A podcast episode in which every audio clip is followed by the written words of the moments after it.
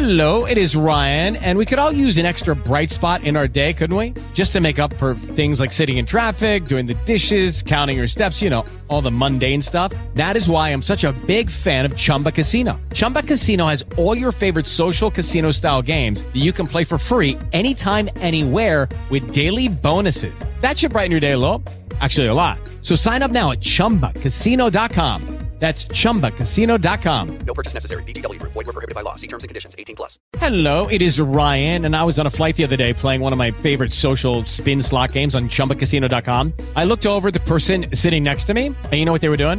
They were also playing Chumba Casino. Coincidence? I think not. Everybody's loving having fun with it. Chumba Casino is home to hundreds of casino style games that you can play for free anytime, anywhere, even at 30,000 feet. So sign up now at chumbacasino.com to claim your free welcome bonus. That's chumbacasino.com and live the Chumba life. No purchase necessary. VGW Group. Void were prohibited by law. See terms and conditions. 18 plus. Estás escuchando Castillón Confidencial.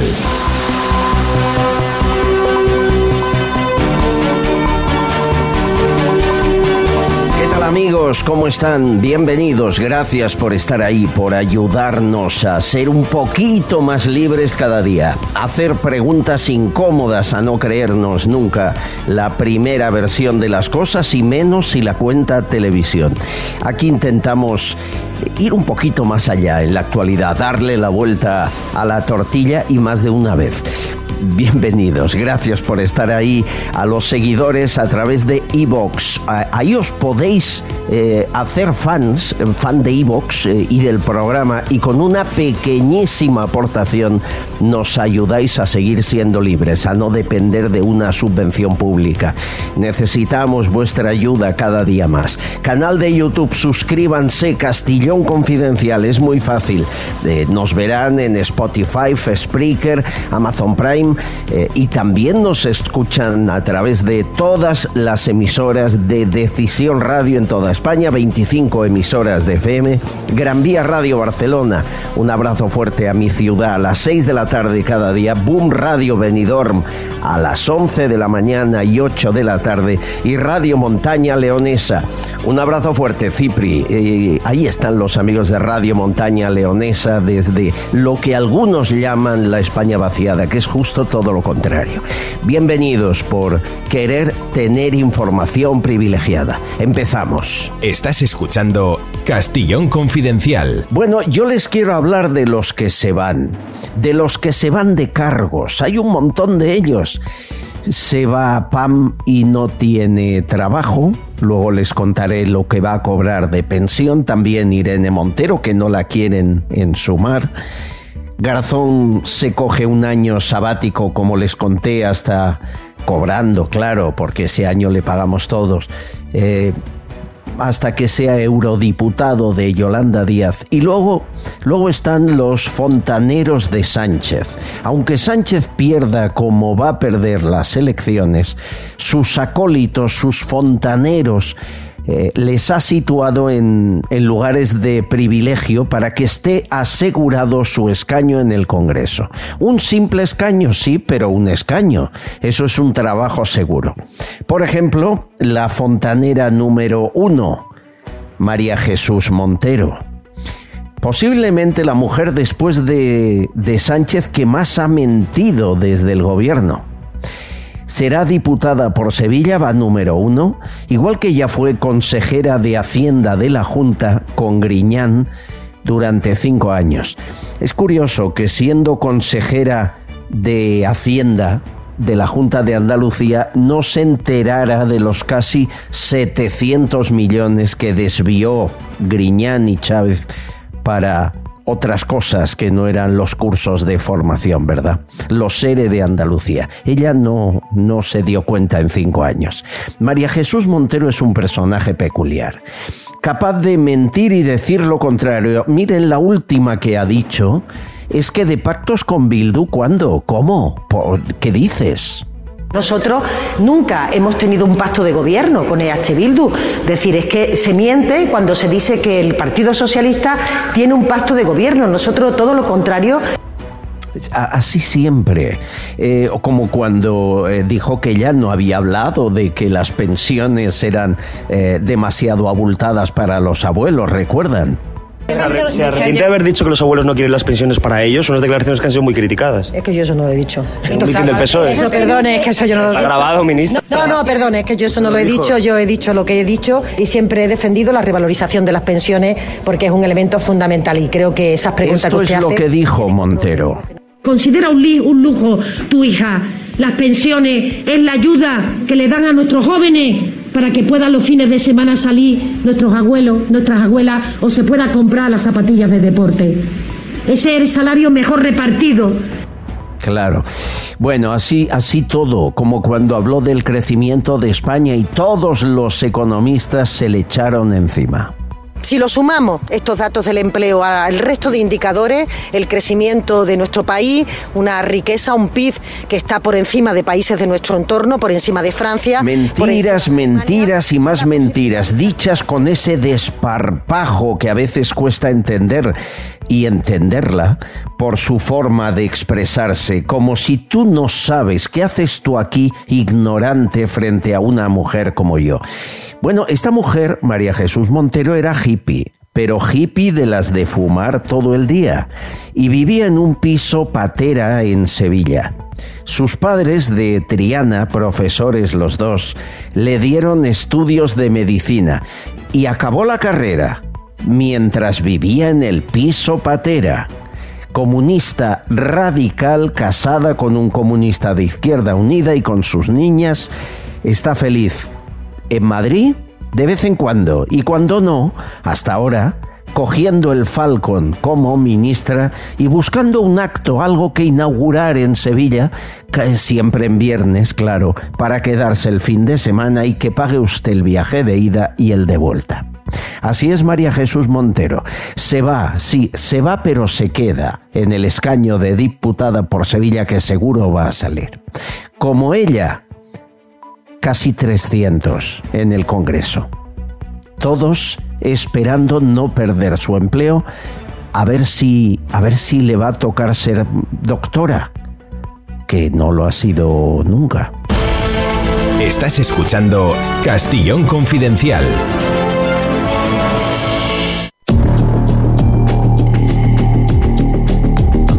Nos preguntan ustedes por qué hay sucesos que llaman la atención de todos los medios y otros no aparecen. En el mundo de los sucesos, eh, lo siento, pero prima la imagen y prima la cercanía, incluso la economía. Sí, sí. Por ejemplo, si un suceso sucede en Madrid o en Barcelona, todos los medios tienen corresponsalías y cámaras que envían al lugar en pocos minutos. Pero si sucede en un pueblo de Extremadura, ahí lo tenemos complicado para cubrirlo porque hay que enviar equipos y eso es coste. Les juro que en las televisiones esto funciona así. Por ejemplo, el caso de Andújar, del policía que muere.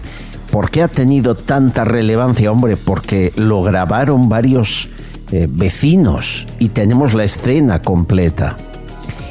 Ha ocurrido algo muy similar en Vitoria y nadie se ha enterado. Nos lo cuenta Serafín Giraldo, inspector de policía, portavoz de H50. Hola. Muy buenas, Albert. Es curioso a veces la relevancia que tienen unas noticias. Hemos sufrido estos días el fallecimiento de Juanjo, nuestro compañero que desgraciadamente perdió la vida en Andújar. La Policía Nacional, todas las fuerzas y cuerpos de seguridad se ven sometidas diariamente a ese tipo de situaciones, que no saltan a los medios sencillamente porque la desgracia no se ceba en muchos casos. Esto ocurrió en Vitoria. Este martes un hombre en similares condiciones paseaba por el centro de Vitoria con dos cuchillos, así entró la llamada al 112 con dos cuchillos en las manos. Allí se personaron policías locales de Vitoria y efectivamente se trataba de un hombre con sus facultades un tanto perturbadas que paseaba en plena calle con un cuchillo jamonero y un machete de carnicero. Le ordenaron rápidamente que depusiera su actitud, que tirara los cuchillos, que tirara las armas al suelo. Pero sencillamente se dirigió a los policías de forma brusca, de forma verbal, en una situación amenazante. Al final consiguieron reducirlo debido a la gran cantidad de policías que participaron en la actuación. Seguimos pidiendo para estos casos una pistola Taser no es que venga a sustituir al arma de fuego, porque evidentemente en un ataque directo por parte de un individuo a un policía con un arma blanca, la respuesta tiene que ser inmediata y además tiene que ser fuerte, tiene que ser contundente con un arma de fuego. Pero para estos casos en los que no existe ese ataque directo, esa pistola Taser podría solucionar muchos problemas. Por tanto, sirva este nuevo suceso policial para seguir demandando a nivel de Policía Nacional una pistola eléctrica, una pistola Taser como arma de dotación individual. Estás escuchando Castillón Confidencial. Pide Taxi, la mayor flota de taxis de España. La rapidez y calidad del servicio está garantizada. Sigues el trayecto del taxi que has pedido sobre el mapa hasta que llegue a recogerte. Infórmate en pidetaxi.es y descárgate su aplicación. Garantizan el precio máximo de tu trayecto y puedes pagar con su aplicación con total seguridad. Descárgate la aplicación de Pide Taxi. Actualidad, eh, lo que ocurre, lo que va a suceder en las listas del PP que han recibido tantas críticas como alabanzas. Para algunos, por ejemplo el español, eso demuestra la centralidad de Feijó, colocando a mucha gente de ciudadanos, etcétera. Bien. Eh, para otros, eh, como el Independiente, eh, García Vadillo o Prego, diciendo que es lo más flojo que han visto en años, que no hay un nombre que destaque, que dónde están los economistas de Postín, Eh, ¿qué, qué es eso de colocar en una lista eh, a la número 2 de Madrid? eh, a una mujer que iba de concejala de cultura al ayuntamiento por ser de Ciudadanos ya se gana Marta Rivera eh, esa posición. Es polémico, eh, no crean, no es fácil hacer una lista electoral. Luis Losada es el tsunami del programa, ya lo conocen, el, el periodista más incisivo. ¿Cómo estás, Luis? ¿Qué tal, amigo? ¿Qué tal? ¿Qué tal, Albert? Muy buenas. ¿A, a ti te han gustado las listas o no? A mí me ha sorprendido, la verdad. El guiño a, lo- a- a Ciudadanos me parece eh, electoralmente inteligente porque se trata de arrastrar a Ciudadanos, pero en mi opinión no era necesario colocar de número dos. Y luego hay muchos rumores sobre quién va a ser el próximo ministro de Economía si se, si se confirma que Feijó es el presidente. Hay quien habla de Luis de Guindos, incluso de Hernández de Cos. Bueno, no aparecen esos nombres en- por ningún lado. no y me parece que esa es la clave de todo. El país está hecho unos zorros, prácticamente hay que sembrar desde cero o más bien desde menos 100 y hace falta una gran cabeza económica que genere confianza y credibilidad. Y yo no la veo. Carlos eh, mm, es uno de los de la lista, don Carlos García Adanero, número 16, mi diputado favorito. ¿Cómo estás, querido amigo? ¿Qué tal? Hola, ¿qué tal? Muy bien, muy bien. Enhorabuena, lo primero. Muchas gracias. Oye, ¿tú sabías que ibas a ir en esa posición o no? Eh, bueno, no, no, hombre, antes de salir la lista sí, pero vaya, pero poco antes, la verdad es que esa misma mañana. Ya, eh, eso en la posición, pero que ibas en las listas, entiendo. ¿Tú recibes una llamada de Feijó? ¿Cómo funciona? No, esto? no, no, no, no, no, no, a mí no me llama fijo, me llama otra persona del partido y me dice que, bueno, pues que si quiero en puesto este, la lista esta y que cuentan, que cuentan conmigo, evidentemente si quieres, claro. Y yo pues muy agradecido, las cosas como son. Claro, A porque tú- y a- y a Ayuso, ¿no? Que al final son un poco los responsables de la lista de Madrid. A Feijó y Ayuso, sí. Los parece que la han confeccionado entre los dos. Pon uno tú, uno yo, uno tú, uno yo. A ti, a ti yo creo que te puso Ayuso, pero bueno. yo, no sé. yo, yo eh, luego ya la, bueno, eh, como, como hacen las cosas, que decir, al final las listas, pues interviene habitualmente la, el, el- el sitio, o sea, en este caso el, el, el partido en Madrid y también el partido, por decirlo así, nacional. Yo creo que eso se da en todos los sitios, lo que pasa es que es verdad que la lista de Madrid pues lógicamente lleva personas pues elegidas por el propio presidente, pero, pero la verdad es que desconozco exactamente cómo lo hacen. Ya. Eh, oye, mm, al final tú sirves para ser el mejor diputado en el Congreso. Irte del Congreso era un desastre. Eh, intentaste la alcaldía en Pamplona, has quedado de concejal y tú ya me dijiste que no ibas a dejar el Congreso. Pero te han puesto en una posición que es la 16 y que estás ahí en la frontera, ¿no? Eh, si sales, no sales, ¿o qué, dicen? no, yo, esto es como, como todo, ¿no? Yo creo que que el resultado va a ser muy importante, no solo en Madrid, sino en el conjunto de España, entre otras cosas por la cuenta que nos trae a todos, porque más vale que el resultado sea muy importante y sea eh, pues, pues con muchos diputados en el conjunto de España, porque es la forma de, de, acabar con el sanchismo. Por lo tanto, yo tengo plena confianza en que el resultado que hace el PP el 23 de julio va a ser un resultado, como digo, pues bastante, bastante importante y amplio, sí. que, salga hasta el 16 como mínimo en Madrid, sí, ¿no? Em, oye, ¿tú esperabas lo de Marta Rivera de la Cruz, número 2? No, pero, pero ni eso ni, ni otra cosa. Hay que decir que la verdad es que no he estado en el tema de quién podía ser o podía Te ha sorprendido, ¿no? Yo creo, pero bueno, bueno, sorprender como, como a los demás, o sea, que, que tampoco me había perdido un minuto en pensar quién puede ir en las listas o no de, de, no yo creo que estas cosas pues al final son muchas cosas las que se juntan y, bueno intento creo que se intenta acertar evidentemente y a partir de ahí pues luego ya yo lo que espero es el objetivo final ¿no? que es cambiar el gobierno de España yo creo que eso es el objetivo final y a lo que hay que aspirar. Sin duda. Aquí tengo a Luis Losada que te saluda Hola Carlos, ¿qué tal? Muy buenas. Luis, ¿qué tal? Muy bien. Muy buenas, encantado de saludarte. Eh, yo te quería preguntar si te da un poco de cosa presentarte por Madrid en vez de por Navarra. No, a ver, yo creo que, hombre, a ver, es diferente, ¿no? Porque al final, la, la otra vez, bueno, estabas por Navarra y tal, pero, pero yo creo que, bueno, para mí, lo importante, evidentemente, es eh, el Congreso de los Diputados al final es verdad que vas eh, representando, en este caso por provincias y tal, pero al final representas al conjunto de los españoles. Y, quiero decir que yo creo que los debates que se hacen, y es verdad que tiras para tu tierra y tal, pero yo he hecho debates entendía que de entidad nacional, ¿no? Porque al final estás defendiendo al conjunto de los españoles y en ese sentido yo me siento cómodo, desde luego. Es Carlos García Danero, número 16 en la lista del PP al Congreso por Madrid y nos alegramos ahora. Eso nos está obligando a que lleguéis al 16 como sea. O sea que, señores, habrá que esforzarse. Querido amigo, un abrazo fuerte. Muchas gracias, como siempre. Abrazo. Adiós. Un hombre íntegro, honrado, lo ha pasado muy mal en la política, también en la vida privada. En, en pocos meses le echaron de malas maneras de UPN por votar contra la reforma laboral, ¿se acuerdan?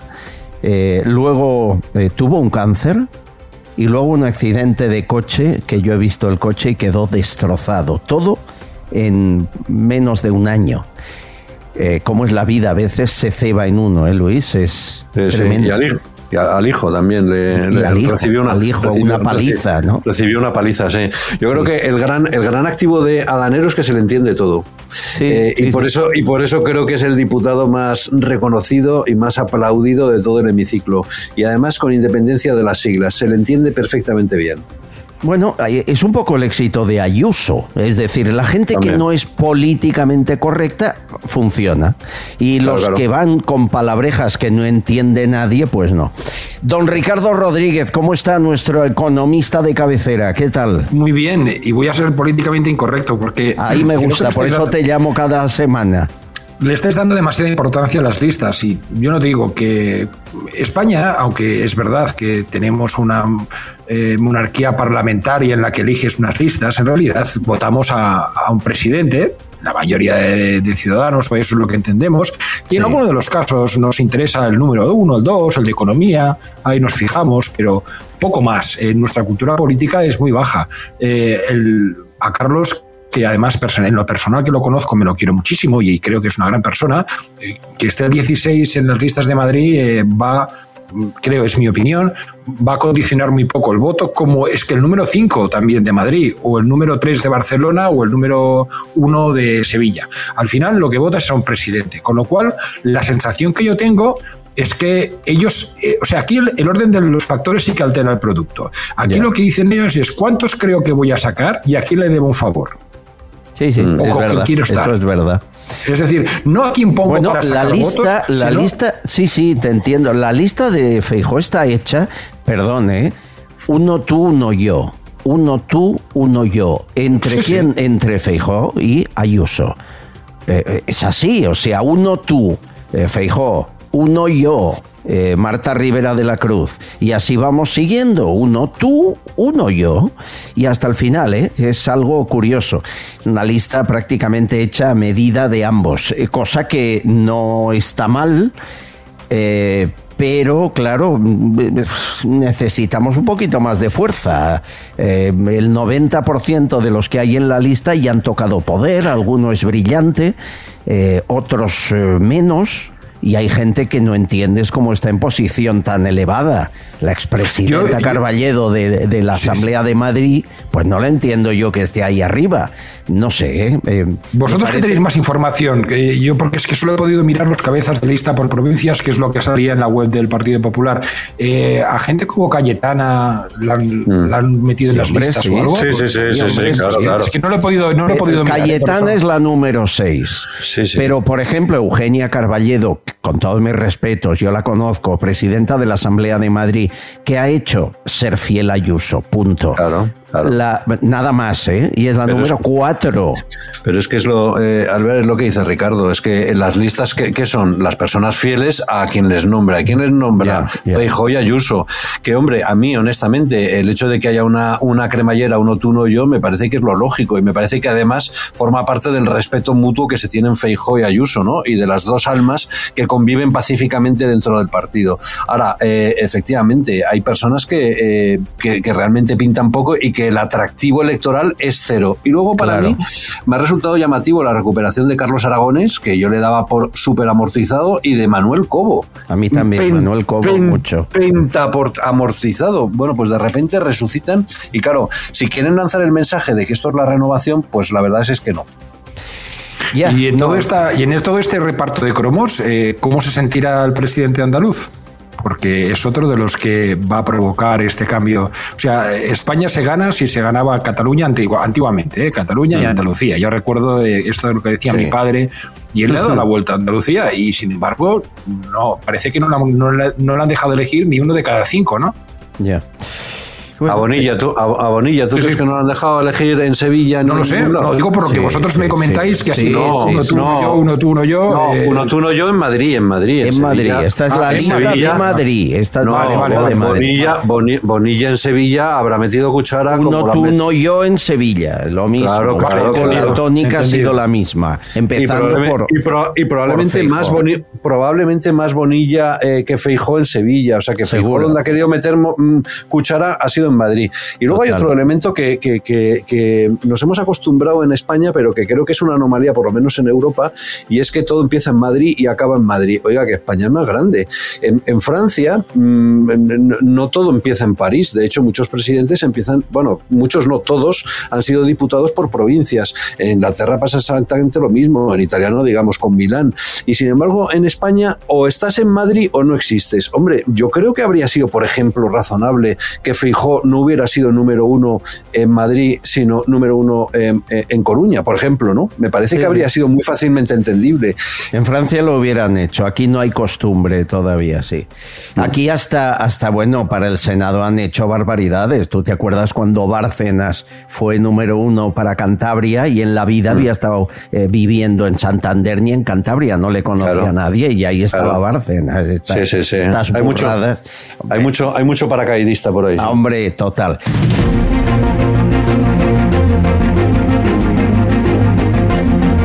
La compañera, buena amiga nuestra, Teresa Gómez de OK Diario, ha publicado algo que me parece cuanto menos curioso y que merece que lo escuchemos.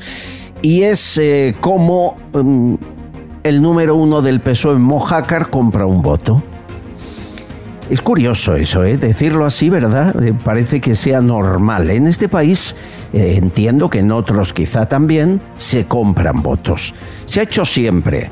El escándalo de las municipales y autonómicas a pocas horas de, la cita electoral eh, nos puso en el punto de mira de una práctica que en lugares más pequeños se ha hecho y posiblemente se seguirá haciendo. La escena es eh, la que les cuento. Mojácar, ¿se acuerdan de Mojácar cuando eh, Félix Bolaños decía esto? Tú me has puesto deberes en justa correspondencia, algo también tendré que decir yo. Mira, eh, he participado en alguna otra presentación de candidaturas y uno va haciéndose olfato. Y yo lo que he visto aquí es indudable. Tú vas a ser alcalde de Mojácar el próximo 28 de mayo. Vas a ser alcalde. Qué vista, eh, qué vista de este hombre, es increíble. Para Gurú lo veo. Bueno, pues eh, ahí Manuel, el candidato, el número uno por Mojácar eh, del PSOE, mm, se encuentra con una mujer, eh, mujer eh, en paro, sin trabajo, embarazada, por lo tanto en situación más que vulnerable, y le hace un ofrecimiento. Y eso lo cuenta la mujer a una vecina. Y la vecina lo graba. De ahí Teresa consigue esto que van a oír. Con Manolo. Sí. Y los otros dos. Y los otros dos detenidos. Los otros dos. Otras dos personas. Y que te dijeron, dame tu voto y, y te. Claro, me dijeron, bueno, no me preguntaron por. A ver. Pero no soy de esas ideas. Entonces yo ya. Y entonces pues, ya, eh, empezaron a hablar y. y pues. Y bueno, bueno. ¿Qué No, ¿Pero y qué puesto te ofrecieron? ya hablaremos eh, del ayuntamiento. ¿De qué? ¿Esto te ofrecieron? De administrativo. Administrativo. Y Manolo dice que él no sabía nada. Ya, claro, sí, lo que han hecho ellos es tirar la piedra y esconder la mano, ¿no? Tirar la piedra, esconder la mano. Manuel Zamora se está refiriendo.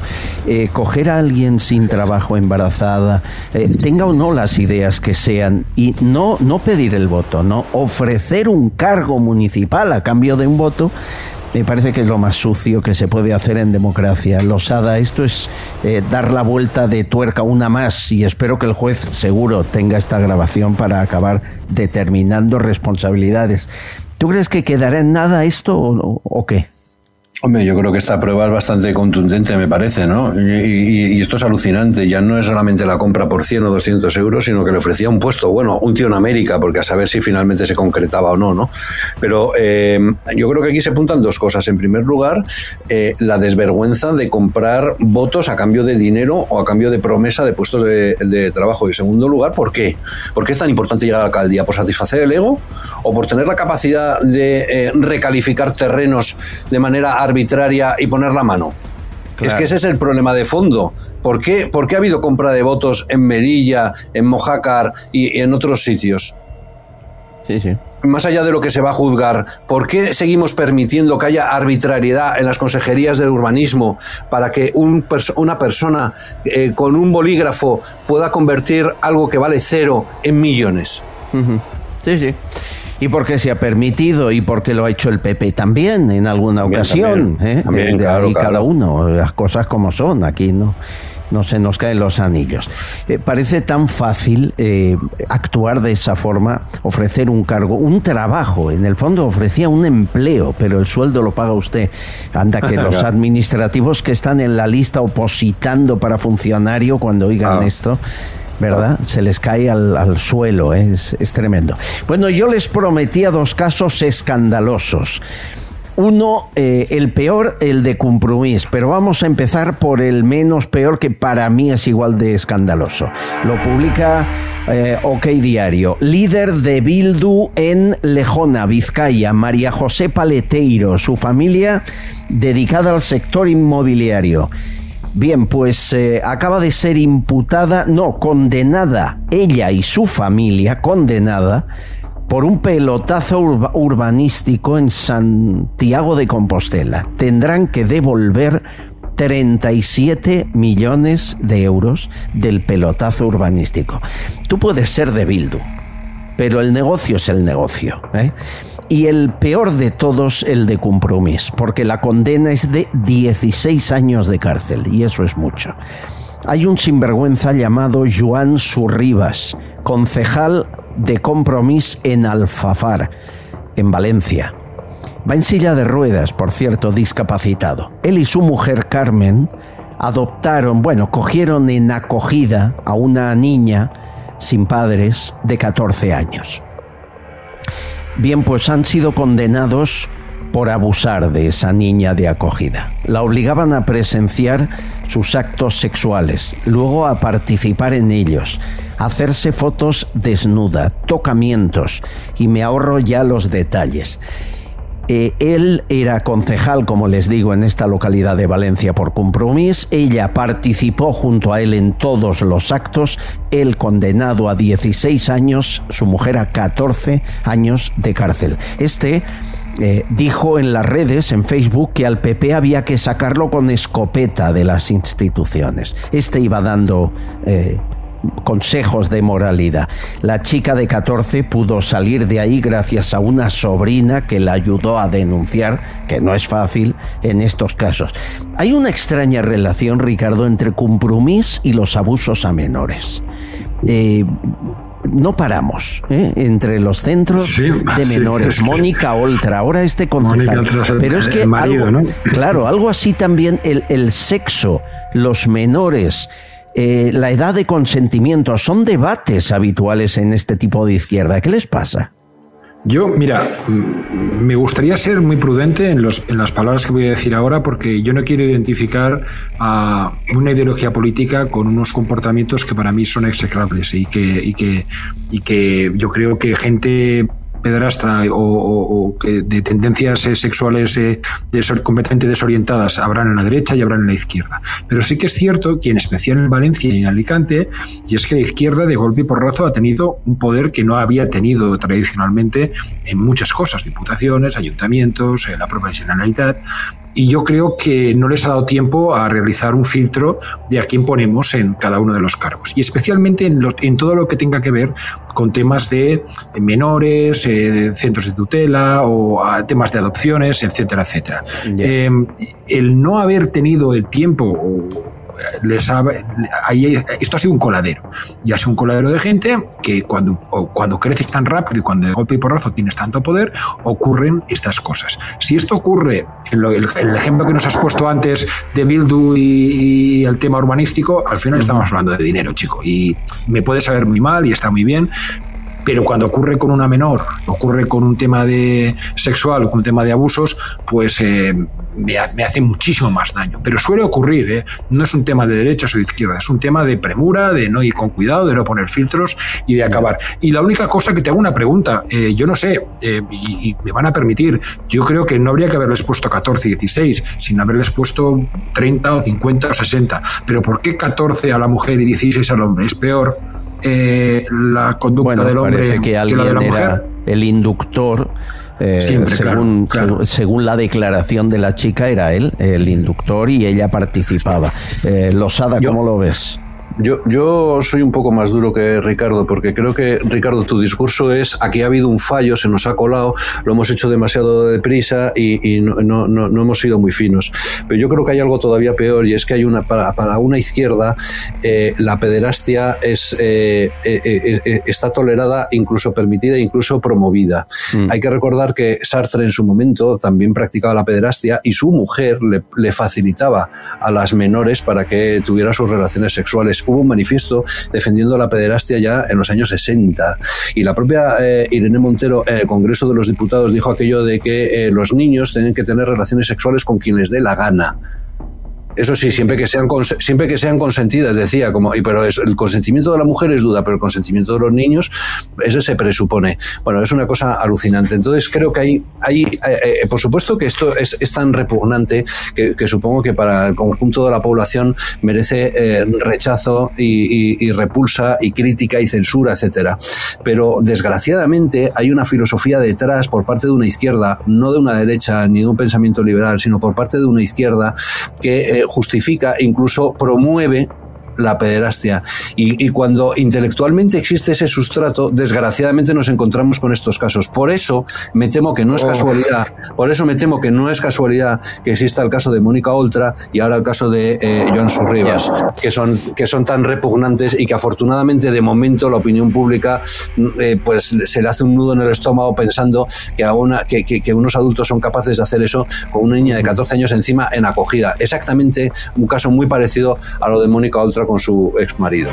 Si te gusta el programa, suscríbete a nuestro canal de YouTube y todas nuestras redes sociales. Es totalmente gratuito y contigo creceremos más.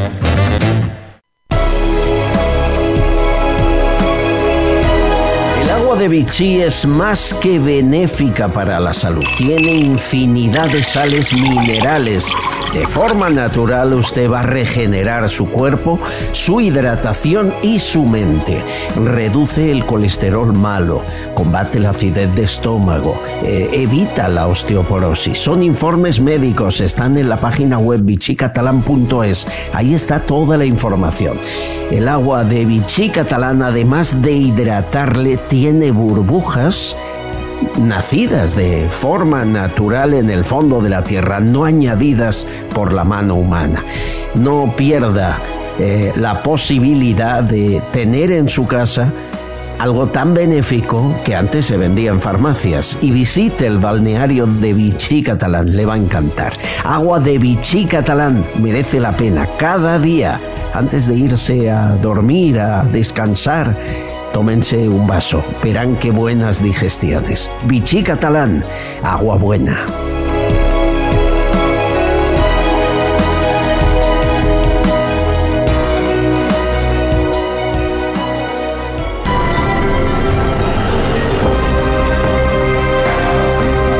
Estás escuchando Castillón Confidencial.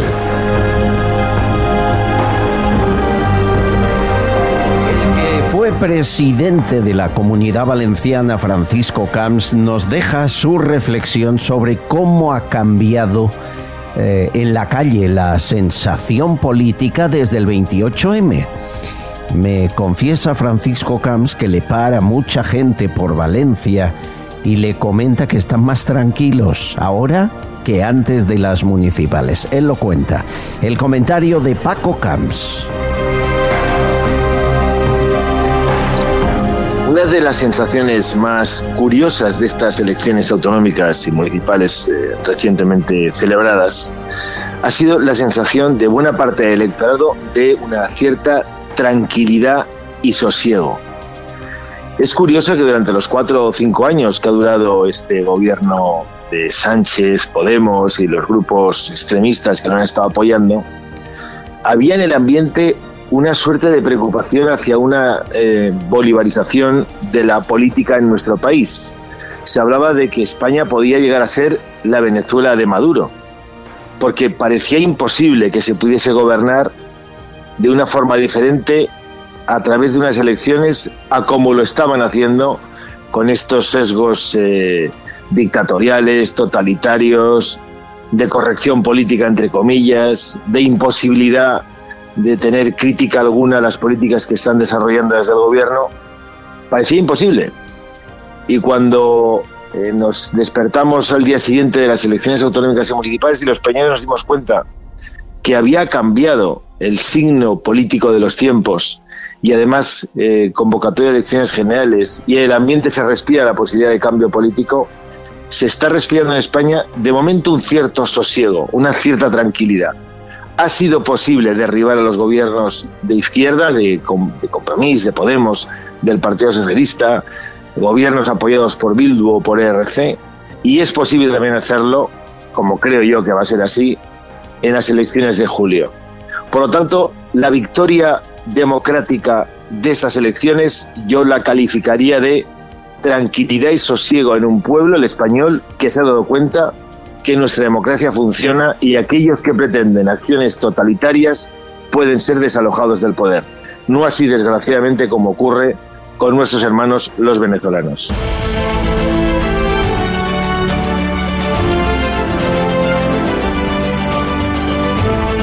comentario de Francisco Camps, expresidente de la Comunidad Valenciana. Bueno, por aquí sigue Ricardo Rodríguez, Luis Losada y se incorpora Ricardo Morado, ahora jefe de comunicación de Macarena Olona, aunque es muchas cosas más, además de gallego internacional. ¿Cómo estás, querido Ricardo? ¿Cómo va la vida? Muy buenas tardes a todos, por aquí trabajando. Bueno, la pregunta que todo el mundo os hace y ya la ha hecho en privado Losada, ¿habéis conseguido ya las firmas? ¿Os vais a presentar el 23J o no llegamos? Sin duda nos vamos a presentar el 23J. Lo que no sabemos todavía con certeza es a cuántas de las 14 provincias que tenemos en, mente presentarnos vamos a llegar con los, con los avales.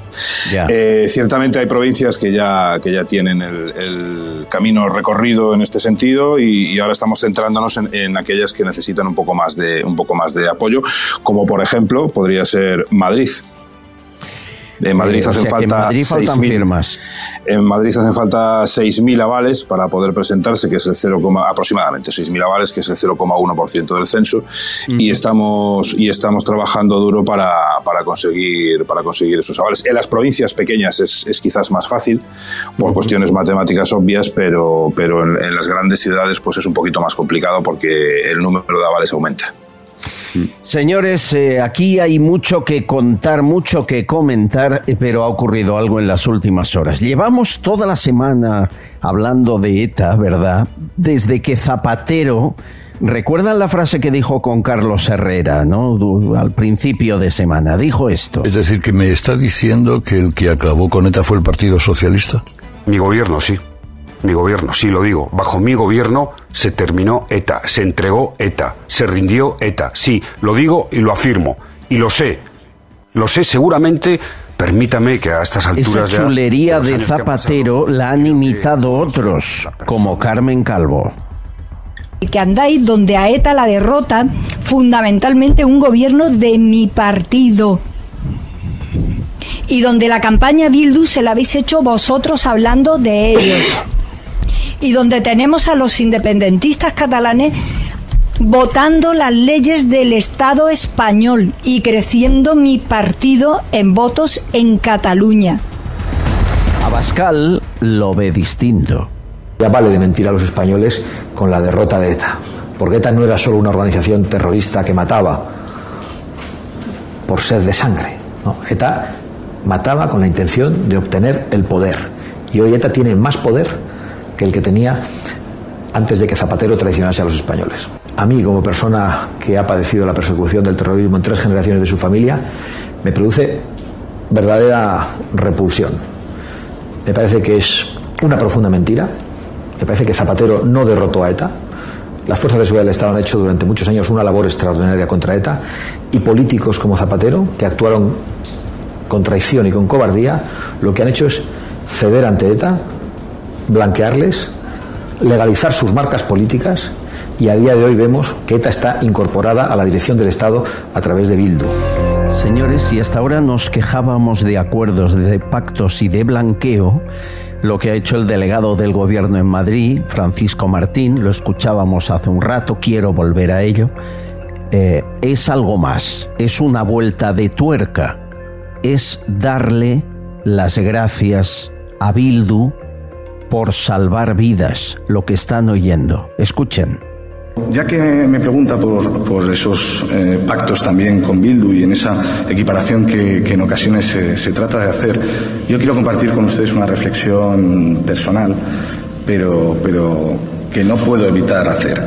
Y es que eh, esos supuestos enemigos de la patria, esos supuestos enemigos de España, a lo largo de estos últimos cinco años, han hecho mucho más por todos los españoles y españolas, es decir, por España, de lo que han hecho todos los patrioteros de, de pulsera juntos. Y me voy a explicar. Es que esos supuestos enemigos de España han contribuido a salvar miles y miles de vidas de ciudadanos españoles apoyando el estado del arma en los momentos más complicados. Es que han contribuido a dignificar la vida de millones de pensionistas españoles, a contribuir a mejorar las condiciones laborales de millones de ciudadanos. Morado, ¿habías oído esto? Yo cuando yo, el discurso inicial que me parece bochornoso, pero ya cuando dice y me voy a explicar ahí ya eh, ya cerramos el círculo. El, el, el, blanqueamiento el blanqueamiento me parece lamentable. Eh, ya que dice que han contribuido a tantas cosas, yo creo que a lo mejor deberían de, de cerrar ese círculo. Eh, vuelvo a repetir, pues eh, aportando información sobre los más de 300 asesinatos que están sin resolver. Por ejemplo, eso sería de gran ayuda para nuestro país, por ejemplo. O no presentar a las listas a 44 eh, condenados eh, o relacionados con la banda terrorista ETA, por ejemplo. Eso sería contribuir. No sé, eh, estamos en, en, un, en un momento en este país en el que el relato gana al dato, ¿no? Y poniéndolo en consonancia con las anteriores declaraciones que escuchaba de la señora Carmen Calvo y de, y señor Zapatero, eh, los políticos en este país se, se, han centrado ya durante las últimas décadas en hablar de ellos mismos. ¿no? Mi partido, mi partido, es que lo ha hecho mi partido. Nadie habla de lo que le interesa a la gente y sí de lo que le interesa a, a los propios partidos políticos ¿no? y en ponerse la medalla correspondiente sobre el supuesto logro alcanzado. Y, y, y, en esa situación es en la que estamos ahora. Y conforme se acerca la campaña electoral, pues peor me lo pones todavía. Entonces es que. Eh, de la gente de la intentan calle... excusas. El Lobato, sí, mi amigo Lobato, dice, no, si no se refería a Bildu, se refería al PSOE. No, no es verdad, claro. amigo, porque no. dice, los enemigos de España, no se refería al PSOE, se refería a Bildu. O sea, no manipulemos, por favor, que tontos no somos aún. Eh, a mí totalmente, me da ver... Totalmente. Esto ya no es blanquear, morado, esto es eh, no. decir que han salvado vidas los que antes entonces, las quitaron. Eso es, y les perdonamos y que, los crímenes. Exacto. Y perdón, sí. ya está, ya han cumplido. Esto es muy bien. Habría que hablar, habría que hablar con las familias de las víctimas o con, o con las decenas, cientos de miles de vascos que se han tenido que ir del País Vasco a otras partes de España a vivir porque no podían claro. enfrentarse al miedo y al terror y al pánico de estar amenazados permanentemente por la muerte, eh, por estos lamentables. Eh, a lo mejor si este señor hablara con, con, todas esas personas y con todas esas familias de, de, de, víctimas, porque tan víctimas son las que murieron como las que tuvieron que salir de, del País Vasco amenazados, eh, a lo mejor se llevaría se llevaría una sorpresa. Pero yo, yo, creo que los ciudadanos en la calle, eh, afortunadamente, están muy por encima de todos estos discursos de blanqueamiento y de, y de perdón ficticio hacia, ya, hacia pero, los asesinos. Pero ¿no? mira, es que eh, entre lo que han hecho durante cuatro años en la legislatura, estas declaraciones, el chiste de que quede el otro día, entre una cosa y otra, sí. señores, Bildu qué? Bildu un partido democrático de toda la vida que tenía derecho a participar. Es, es la lectura que van a llevarse muchos. Aquí se olvida todo. Eh, me parece gravísimo. Losada lo decía que que al final eh, esto va más allá. Esto es el relato, cambiar el relato y la historia, ¿no, Luis? Y, y, es que además hay una voluntad por parte de este Partido Socialista de cambiar el cromo de sus, de sus aliados y pasar del PNV a Bildu. Para eso necesitaban blanquear a Bildu. Y ese, ese, ese, blanqueamiento es el que ha permitido que Bildu haya tenido un resultado electoral en las últimas municipales extraordinario. Pero yo quiero recordar que Bildu fue ilegalizado por el, por el Tribunal Supremo como brazo político de ETA, por la ley de partidos. Porque lo que había una contundencia de pruebas por parte de la Guardia Civil que evidenciaban que la banda terrorista, los asesinos, los que extorsionaban, los que secuestraban, los que cobraban el impuesto revolucionario, habían creado, ellos mismos, habían creado una marca política para estar presente en las instituciones. Esas pruebas fueron al Supremo y se declaró ilegal. Quien lo blanqueó fue el Tribunal Constitucional. Entonces el Partido Socialista dijo, bueno, pues mmm, aceptamos pulpo como animal compañía, pero les tendremos como apestados, cordón sanitario, etcétera, etcétera. Yo con Bildu nunca pactaré, bla, bla, bla. Eso es lo que decía el, el señor Sánchez. Bueno, pues ahora resulta que no solamente pacta, sino que Ortegui se permite decir que es el garante de la, de la eh, gobernabilidad de España, Ahora se permite decir que llevan cuatro años gobernando eh, a la limón y que les ha ido extraordinariamente bien. Y ahora el delegado de gobierno pone negro sobre blanco lo que todos sabíamos, y es que hay un buen rollo extraordinario, que el Partido Socialista tiene una alianza estratégica con Bildu y que sí, la ha sí. considerado como un socio estratégico para sustituir al PNV. Esto es lo grave porque no Ni tienen más ni mor- menos. moral ninguna porque son sus amigos los que han asesinado a concejales del Partido Socialista. Y yo quiero plantear un último tema eh, en relación a este, a este asunto y es qué pasa con esos concejales que dijeron que no iban a aceptar el acta. bueno, tengo mensajes de oyentes, muchos. Eh, no hace falta que te diga que de, desde que vino Macarena Olona he tenido de todo, ya te lo imaginas, ¿no, Morado? ¿Eh? Sí, sí, me hago una idea, sí. Bueno, eh, hay que decir que muchos eh, mm, contrarios ¿eh? Mm, y algunos eh, extrañados, no entendían muy bien este cambio de Macarena Olona. Hay que explicarlo más, porque es, la gente sigue preguntándose qué pasa. Por ejemplo, Pepi, Macarena Olona no se da cuenta que nadie entiende lo que está haciendo, no hay nadie alrededor que se lo diga. Este es uno de los decenas. Mm, no te doy ni un minuto de mi tiempo, Lona. Bueno, hay, de todo. Aquí, mientras sean con educación, los leemos. Con mala educación ni los mencionamos. Eh, pero agradezco a todos los que lo entienden y los que no. Entendíais en el partido, en el Caminando Juntos, que esto no iba a ser fácil, ¿no? No, lo, lo teníamos claro, lo teníamos claro sobre todo porque la, táctica desplegada durante décadas por, por los partidos del, del bipartidismo han hecho que hoy estemos en una, en una situación extrema eh, en la que el, odio y el enfrentamiento se utiliza como herramienta y- y- y tienen en jaque a, a la sociedad española creando este tipo de, de- de discurso de odio hacia, hacia una nueva formación política que surge eh, pues como, como, como, como- perdón, como comunicábamos ayer en el, en el manifiesto fundacional, surge porque creemos que hay una, una necesidad, que hay, hay un- una inexistencia de representatividad en, eh, de gran parte de la ciudadanía en las instituciones políticas españolas eh, y de ahí esa- ese porcentaje de abstención tan elevadísimo que hay, que hay en este país, y, eh, por una desafección que tiene la gente por la política, que está harta de esos enfrentamientos, que está harta de que los políticos hablen solo de ellos mismos. y, y en ese escenario, en ese escenario, pues, pues eh, es lógico que, que gente que vive la política con un forofismo propio de, de aficiones eh, futbolísticas y que van a dar por bien hecho cualquier cosa que haga su partido, sea lo que sea, por el hecho de que es su partido. Ahí tenemos a Carmen Calvo en esas declaraciones que ponías anteriormente, pues en, en ese transitar de, de enfrentamiento permanente lo- los, los ciudadanos se han acostumbrado ya, ¿no? de forma que, que los partidos eh, se consideran los dueños de, de- de- de las voluntades y de los votos de las personas en lugar de, creerse, que es como debería de ser, creerse beneficiarios de un préstamo temporal. Entonces, pues nosotros ya estábamos preparados para, para ser Para lo que venía.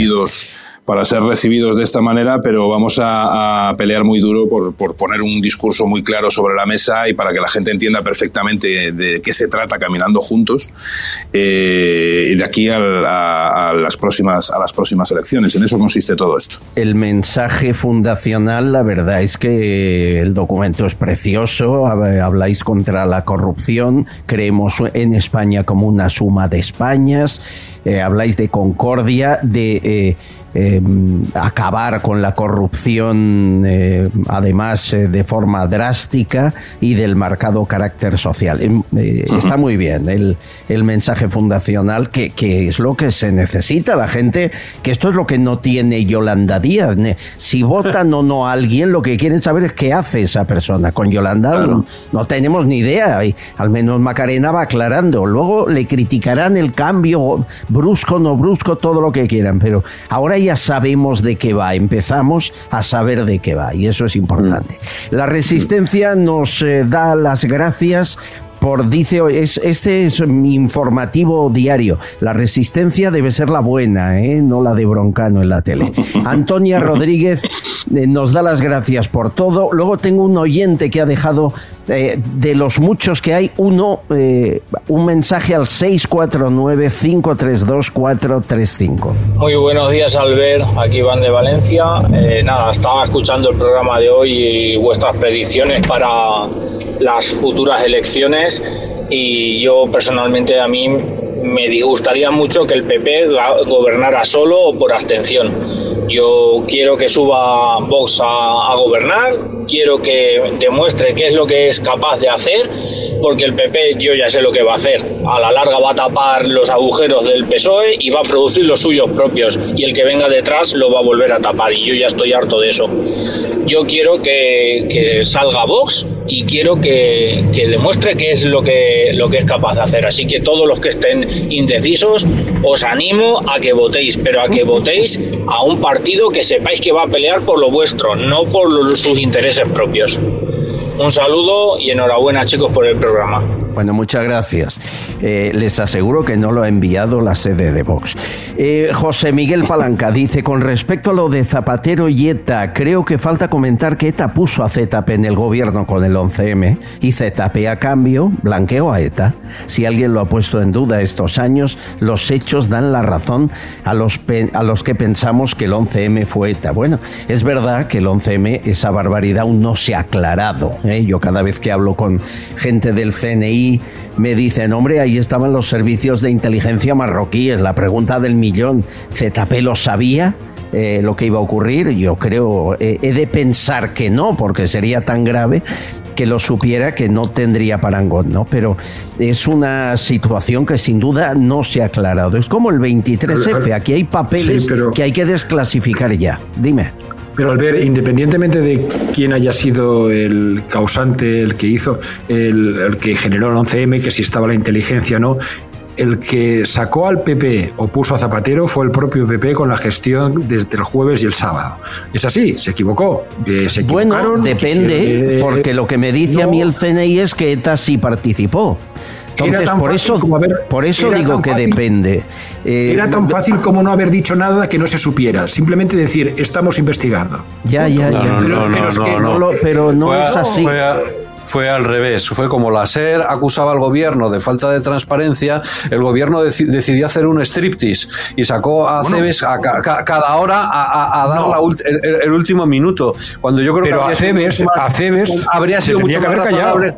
Por, por eso, que la gestión del Partido Popular fue lamentable, pero fue lamentable porque desde el otro lado le estaban presionando. Y el, y, el tándem de, la calle Ferraz con, con, la, con la cadena SER fue absolutamente espectacular y eficaz. Y entonces, eh, aquí hay dos responsables. El Partido Socialista, que aprovechó la ocasión para dar un golpe de mano, y el Partido Popular, que decían que sentían que le movían el suelo debajo de los pies y que no supo gestionar una, una, una crisis como la que estaba viviendo. Ahora, eh, ¿quién puso la bomba? Esa es la incógnita que todavía está eh, encima de la mesa. Me vais a ¿Quién, fue, ¿quién, fue el beneficiario? Zapatero, eso no Eso está claro. Eh, ¿Quién fue el beneficiario? Es lo único claro de esta historia.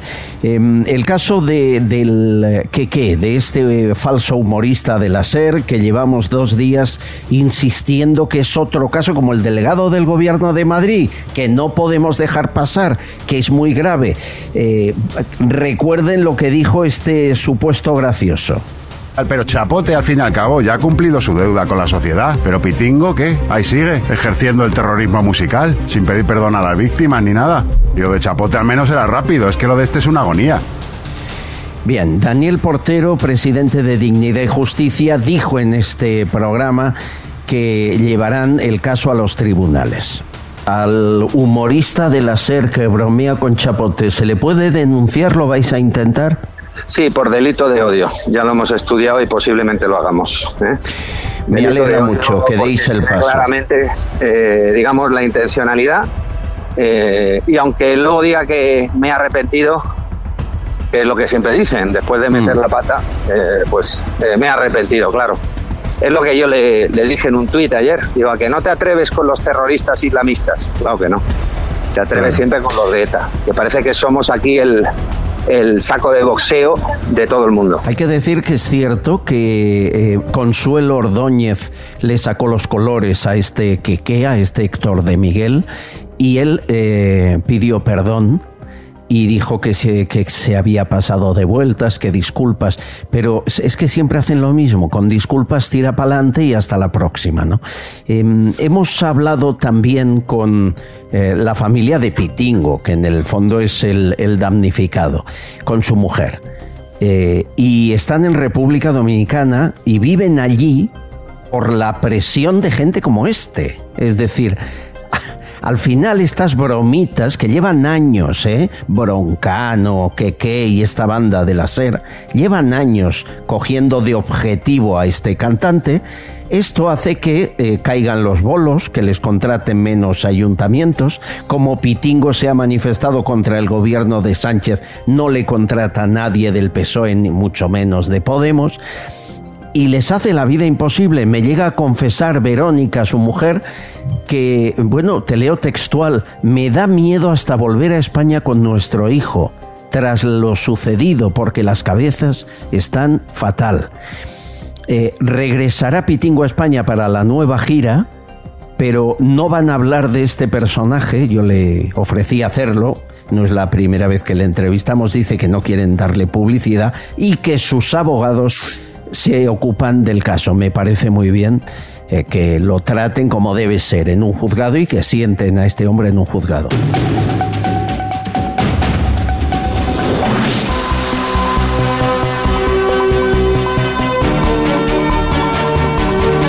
No hay más tiempo. Volvemos el próximo lunes. Aquí estaremos con información confidencial como cada semana de lunes a viernes. Gracias por estar ahí, por permitirnos ser libres, ofrecer información contrastada y tener distintas opiniones, que es importante para que ustedes se creen la, la que quieran, la suya propia. Gracias Gran Vía Radio Barcelona, BOM Radio Venidor, Radio Montaña Leonesa, los amigos del canal de YouTube que cada día son más, suscríbete y los que están en plataformas en Spreaker, Spotify, Feebox y muchas más. Un abrazo fuerte, feliz fin de semana, el lunes aquí.